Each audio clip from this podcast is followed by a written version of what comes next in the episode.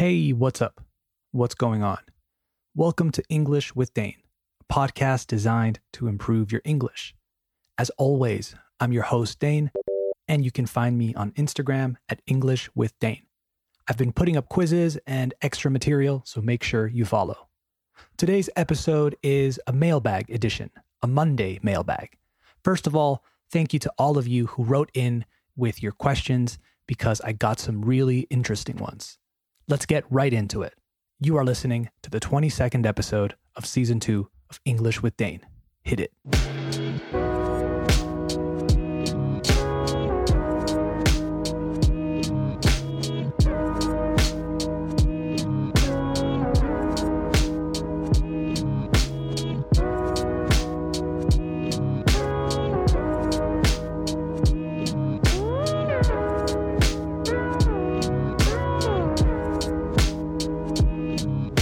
Okay, we have officially started the show, so let's dive into some listener questions. The first one says, How are you, Dane? Thank you, Michelle, for the question. I'm good. Next question. No, just kidding. At first, I thought I wasn't going to include this question because it's a bit open ended, but then I reconsidered because we're going through some strange times at the moment, some unprecedented times, and this question is actually more important than we realize, I think. It's important to check up on people, good phrasal verb there, to check up, and see how they're doing. With all this social distancing going on, I think it's important to remember that it's really physical distancing that we should be practicing and not social distancing, right? We can still talk to people, check in, and see how they are, and at the same time, evaluate how we're doing too call that friend or family member you're thinking of and have a quick chat. To answer Michelle's question more thoroughly or more in depth, I've actually been really good. I've been staying busy, I've been eating well, exercising, and staying creative. I think that last point, right, the staying creative, is really important. So I'm going to talk a little bit more about it. I think creativity plays a very important role in our lives in general. But now that we are confined to our homes, it's more important than ever before. Doing something creative, whether it's drawing, writing, making music, trying new recipes, or whatever you like to do, is a very effective tool, not only to distract ourselves, but to keep ourselves motivated and hungry. I don't mean hungry as in, oh, I need food, but hungry in terms of motivation it's important to have personal projects that you can work on throughout a lo largo de your day, week, month, etc. Not just because it prevents boredom, aburrimiento, but because it helps us think in different ways. I read a quote about creativity that I think is great. It said, The creative adult is the child who survived. I think this explains what I mean in a better way. I don't know about you, but I find myself thinking that children are very lucky because they live in their own world and they aren't worried about a lot of the stuff that worries adults. Children know how to ignore the outside world and focus on theirs in a way that I think we lose as we get older. We all know children have incredible imaginations and they think super differently and we just kind of say, ah, kids, they're so innocent, so unique, they live in their own worlds, such great imaginations, etc. But what happens as we get older?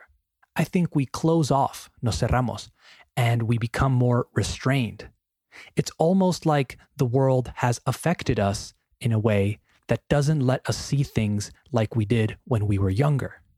I think doing creative things helps us to access that part of our brains that part of our personalities again. Creative things help us reconnect with who we used to be. So, yeah, do something creative. Even if you think it's terrible, even if you think you aren't creative or whatever you are telling yourself, just go. All right, next question. This one says Plan for studying English during quarantine. I think the first thing we have to take into account, tomar en cuenta, is what is actually different now that we're quarantined? Well, we can't go to class. Okay. Is that it? Because it kind of feels like that's it. Now, I know it's not that simple. I know a lot of people's lives have changed drastically and they have kids at home all day. Maybe they lost their jobs, health problems, of course. In that regard, things are very different. But I mean, in terms of learning English, what has really changed for you? If you didn't go to class before, then nothing has really changed. If you didn't try to speak English with people before, what has really changed now? I think it's important to understand that learning a second language or a third language and practicing it really has to do, tiene que ver, more with your state of mind, right? Your motivation, your effort, etc. How badly do you want to learn English? There are free podcasts, free online courses. I'm sure you have Netflix or HBO or Amazon Prime. So that means there are TV shows, movies, etc. waiting to be watched. There are free books online, there are grammar guides, blogs, etc. All of those resources you had available before are still there. So I don't think learning English at home really changes much. What needs to change is your attitude in a way. Now is the time to practice. Now is the time to learn, right? Expose yourself to the language as much as possible, and there's no way you don't improve. It might be slower or faster, but there will be improvement, I promise. Okay, next one says, Can you share some phrasal verbs with pass? Great question. Let's take a quick look at a few. Number one, to pass up or to pass something up. To pass up means to not take advantage of an opportunity. Let's say maybe you're talking to a friend who has a new job opportunity in a different country, but he or she is feeling insecure about it. You can say something like, hey, you can't pass up this opportunity. Number two, to pass out. This means to lose consciousness, okay, to faint, desmayarse in Spanish. Example, I saw someone pass out on the train the other day, so we called for help. We use to pass out as well when someone drinks too much alcohol and they lose consciousness. We say he drank so much he passed out in the taxi on the way home. One more to pass away. This is a polite way of saying to die. We usually say he passed away last year instead of he died last year. Well, at least when you want to have some tact, un poco de tacto. You wouldn't say, hey, I heard your grandma died. You would say something like, I heard your grandma passed away, right? I'm really sorry to hear that. Died sounds a bit too direct in that scenario. So, a quick recap to pass up means to not take advantage of an opportunity. To pass out means to lose consciousness, desmayarse. And to pass away means to die, but in a more polite way. Thank you for your question. Let's do a few more. This next one says If you could travel in time, where would you go? I guess maybe it should say, When do you go? Or what year? I don't know. That's a tough question. It makes me want to ask, How long do I have to go for? Do I just travel back in time and then stay there? Is it only for a few hours? The answers to these questions all change my answer, I think. It would be interesting to go to the future, though, maybe a thousand years from now, just to see what's going on, to see what the world looks like, to see what technology we have, what cities look like. Maybe there are people on other planets. Who knows? I think it would definitely be into the future, though. If I were to go back in time, si fuera volver, if I were to go back in time, I don't know. I feel like the typical answer is to go back and prevent something from happening, like killing Hitler or stopping the JFK assassination, like that James Franco TV show. But if I were trying to do something more interesting, maybe, I don't know, go back and see some cool ancient empire stuff, like walk around in ancient Egypt for a day. How far can I go back? I don't know. These open ended questions are too much for me. I'm going to end up thinking about this all day. Another easy answer is maybe to go back and just win the lottery, like when the Euromillones was like 200 million euros or something. I don't know, but that's also a boring answer, right? Maybe go back to November and like burn down the market where the coronavirus started. I don't know. It's getting a little bit dark now. So, next question What is the most annoying thing about being a teacher? Great question. I think the most annoying thing about being a teacher is when people expect incredible results quickly. Dealing with impatient students, maybe. Students sometimes expect some miracle method or a tip that is going to solve their problems. And in reality, you have to earn every bit.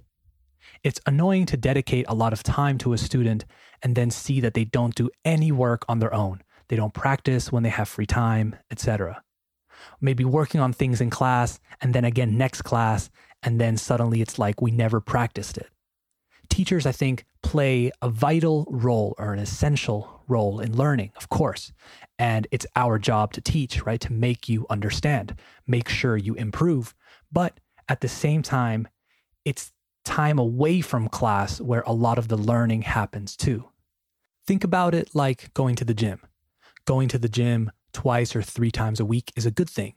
But if you don't eat well, if you don't rest, if you don't develop, si no desarrollas, healthy habits, even though you're going to the gym, you won't see that much progress, right? If you are already making the effort to pay for classes or going to the gym or whatever, you have to make sure that your time off or your free time is also contributing to your goal.